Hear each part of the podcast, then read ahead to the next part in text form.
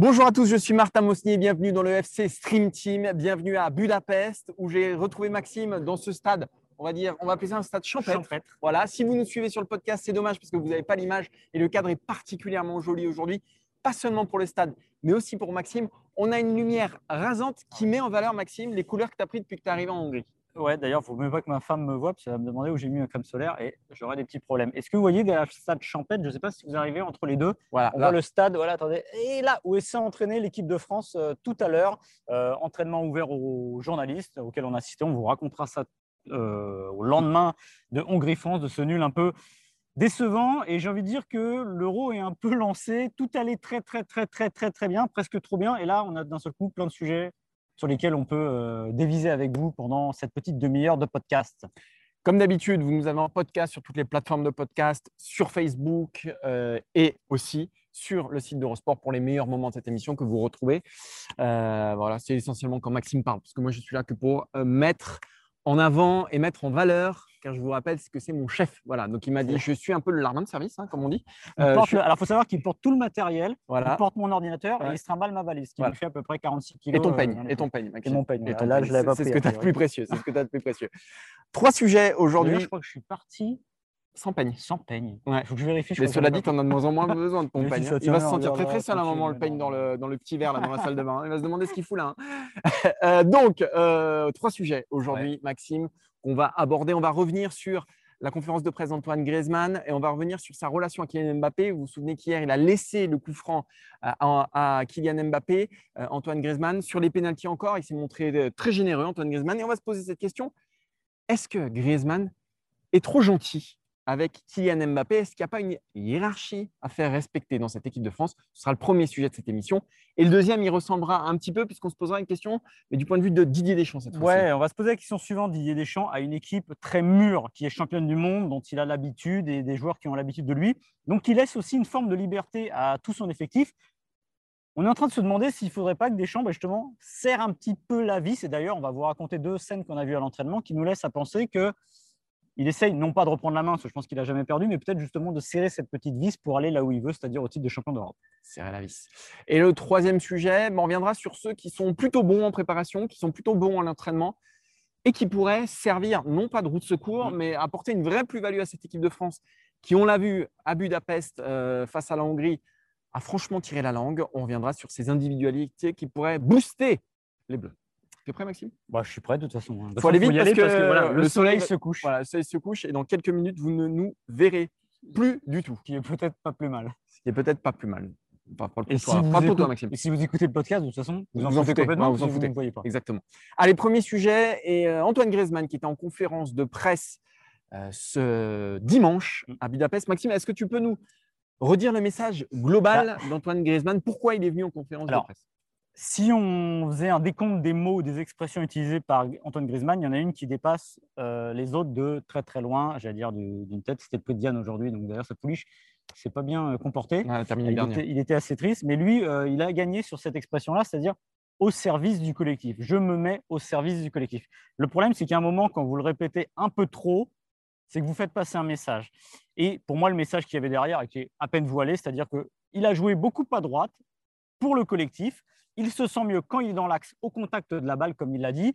Et ce qu'il a demandé entre les lignes à Didier Deschamps, c'est s'il te plaît, Didier, pour le prochain match, remets-moi dans l'axe, parce que c'est là où je suis mieux, c'est là où je suis le meilleur pour moi et où j'apporte le plus à l'équipe. D'ailleurs, on l'a vu, puisqu'en seconde période, quand Dembélé est rentré, euh, Griezmann est revenu dans l'axe, et comme par hasard, il a marqué. Donc le message était assez clair. Mais, et ça nous fait le lien avec le sujet sur lequel on va venir, cet Antoine Griezmann-là, ben moi, j'ai envie à un moment qu'il tape du poing sur la table, qu'il dise je veux jouer dans l'axe. C'est pas son état d'esprit, c'est pas sa façon de faire, et c'est pour ça que c'est un joueur formidable pour l'équipe de France. Mais à un moment, il faut qu'il dise les choses très clairement, parce qu'on a parfois l'impression qu'il se fait un tout petit peu bouffer, et justement, le moment hier du coup franc, c'est un peu ça, parce que le coup franc, d'ailleurs, il en a parlé. Alors, est-ce qu'il est trop gentil avec euh, Kylian Mbappé? On va reprendre deux, trois messages qu'il a fait passer. Donc, comme tu l'as dit, il a dit euh, en première mi-temps, j'étais pas terrible. En deuxième mi-temps, j'étais bien meilleur. Sous-entendu, en première, il était quand même Mm. très à droite. En seconde, il était plutôt réaxé.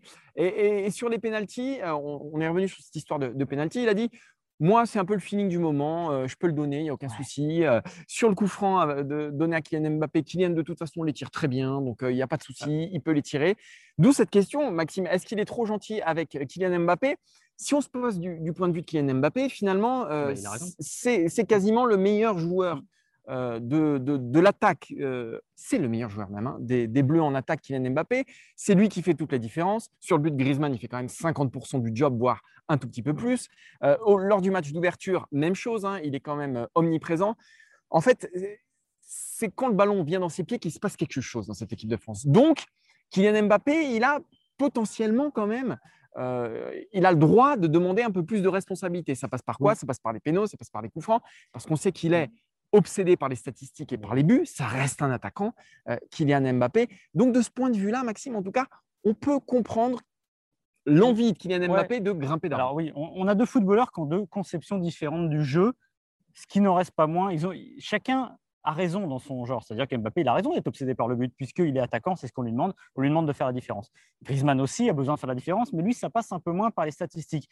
Et ce que je veux dire par là, c'est que. Ça passe par les victoires collectives, je pense, hein, que, hein. je pense que globalement, Antoine Griezmann, c'est pas seulement Mbappé, je pense qu'il est trop gentil, tout simplement. C'est une qualité formidable. Didier Deschamps l'a redit, le don de soi, tout ça. Mais ça a ses limites parce qu'à un moment, bah, vous faites un peu bouffer et c'est pas forcément bon pour l'équipe. On reprend l'exemple du coup franc euh, contre la Hongrie euh, samedi. Le coup franc est quand même globalement point gaucher. Ce coup franc-là, je pense que dans la tribune, il y a 90% des gens qui se disent évidemment, elle est pour Griezmann. Pourquoi? Parce qu'il est gaucher, évidemment. Alors, les coups francs directs, ce n'est pas forcément sa spécialité, mais les coups francs directs, il sait les placer, donc on peut se dire que techniquement, ça va le faire. Mais Mbappé non plus, ce n'est pas franchement sa spécialité. Alors voilà, j'y viens.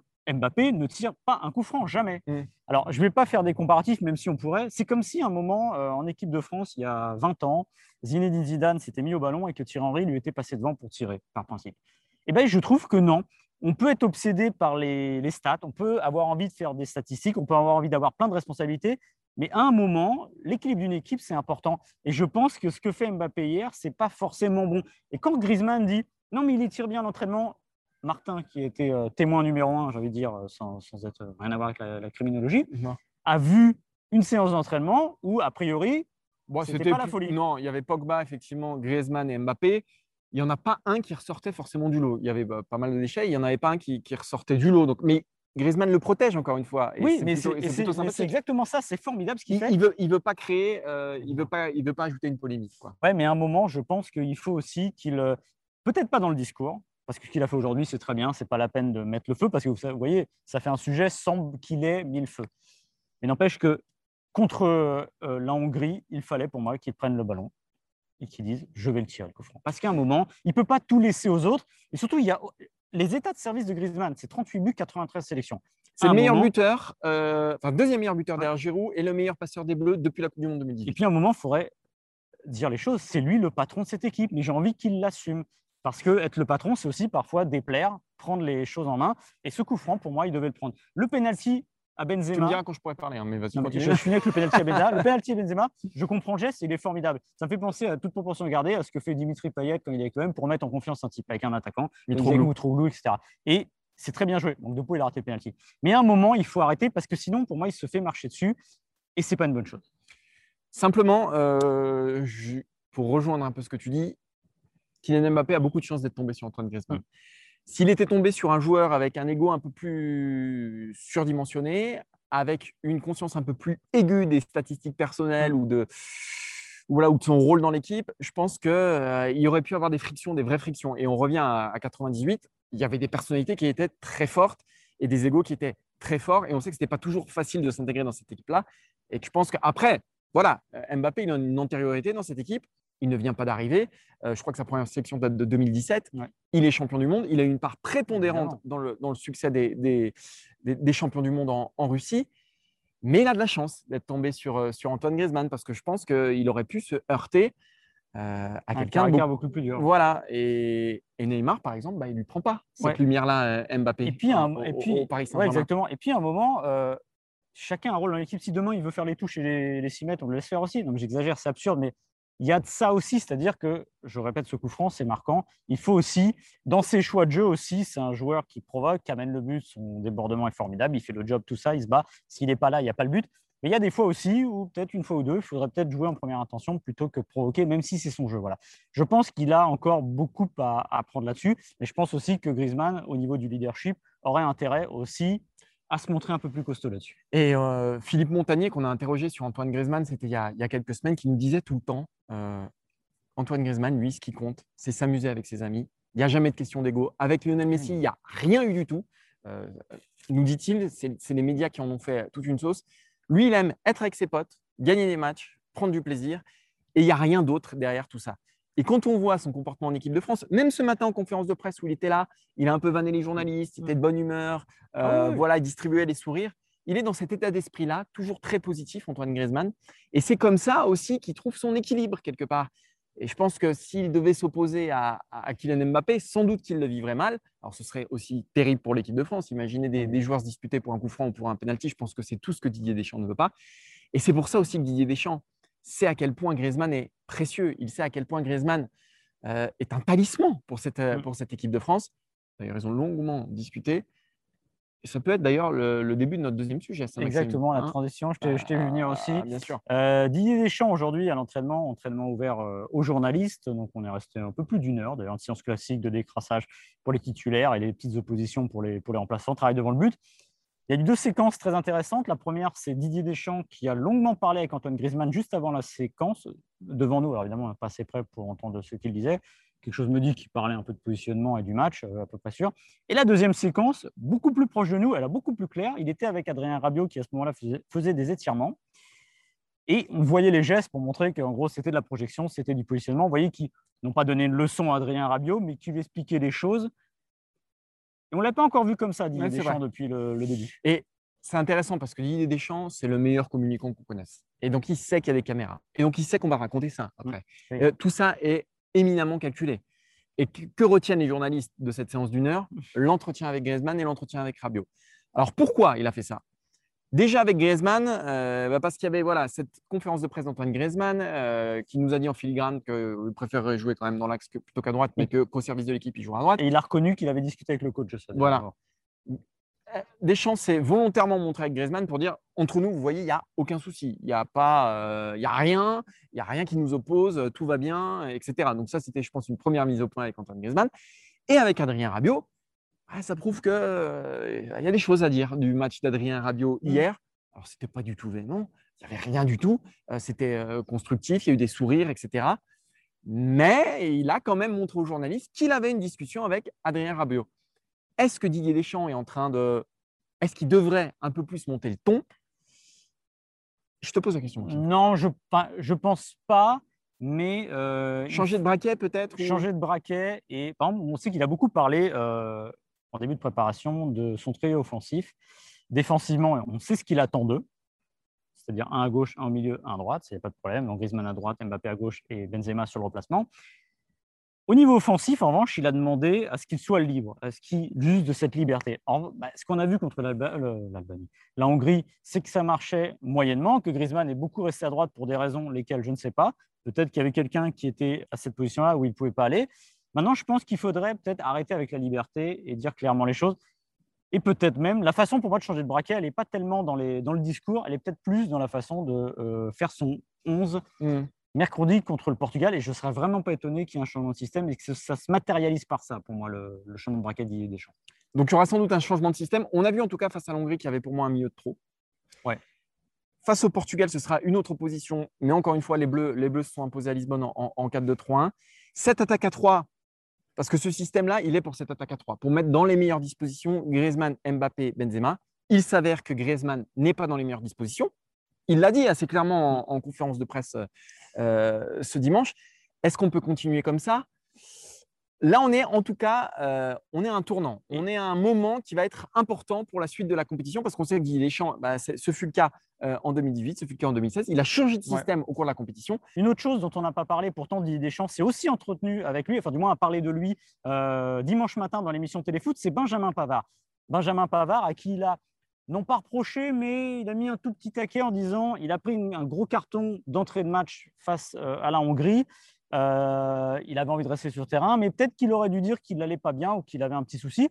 Parce que résultat, euh, Benjamin Pavard a fait un match catastrophique. Alors, ce qui est étonnant aujourd'hui, c'est que finalement, on a eu du Deschamps Pavard, du Deschamps Rabiot et du Deschamps Griezmann. Je reprends la main.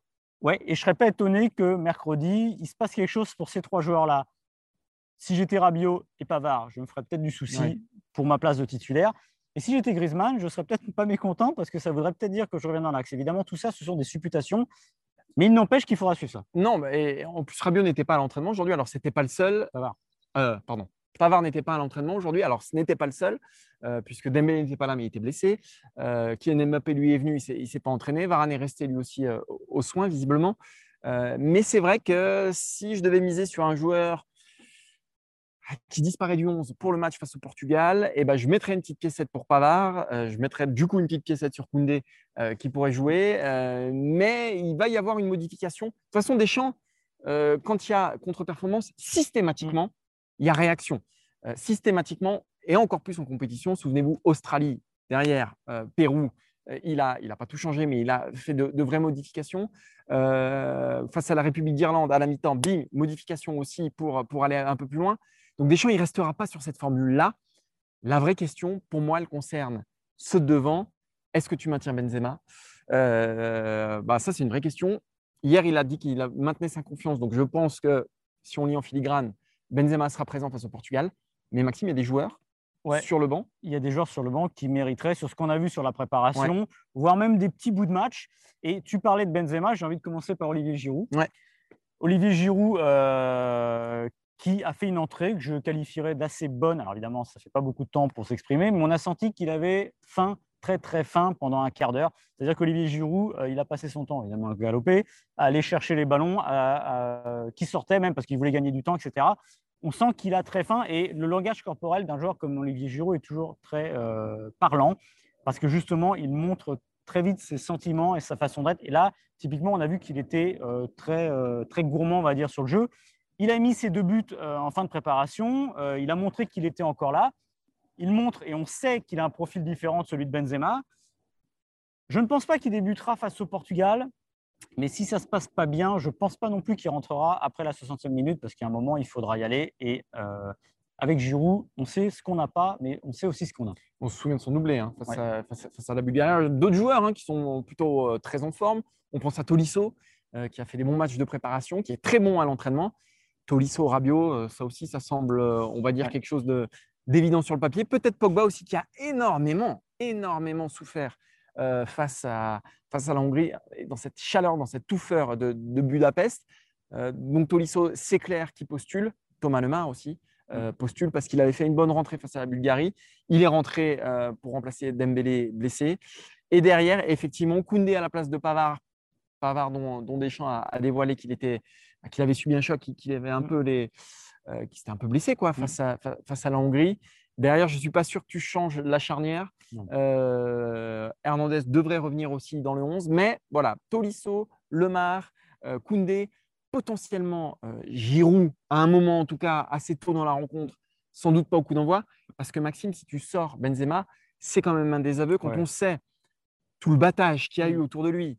Il n'a toujours pas marqué si tu le sors contre le Portugal dans un match qui quand même est quand même un enjeu hein, dans mmh. ce match face au Portugal, tu prends le risque de rompre un peu le lien avec lui et tu prends le risque quand même de focaliser l'attention sur euh, justement la sortie du 11 de, Benzema et là de déclencher un, petit incendie. Quand même. Ouais, surtout qu'il alors, alors ça va paraître paradoxal peut-être avec ce qu'on dit depuis le début, il n'y a pas non plus feu au lac. La France a 4 points, ça se trouve demain soir elle est qualifiée parce qu'elle sera sûre d'être un des meilleurs troisièmes avant de jouer. Euh, euh, Benzema, il a eu les occasions, notamment cette énorme occasion dont on ne comprend toujours pas pourquoi il a mis l'extérieur. Mais c'est ce que disait euh, Antoine Griezmann ce matin. Il a les occasions, c'est s'il ne l'avait pas que ce serait chiant. Il faut ouvrir le robinet et après, ce sera parti. c'est peut-être un peu caricatural parce que c'est peut-être plus compliqué que ça. Mais je pense qu'il ne faut pas, absolument pas condamner Benzema sur ça. Euh, mais l'équilibre, il est très ténu parce qu'il ne faut pas condamner Benzema, mais il ne faut pas oublier Giroud. Voilà. Parce qu'on l'a vu, il est efficace. Euh, deuxième meilleur buteur de l'histoire des Bleus, ça n'est pas rien. Donc je pense qu'il faut qu'il euh, joue sur l'équilibre.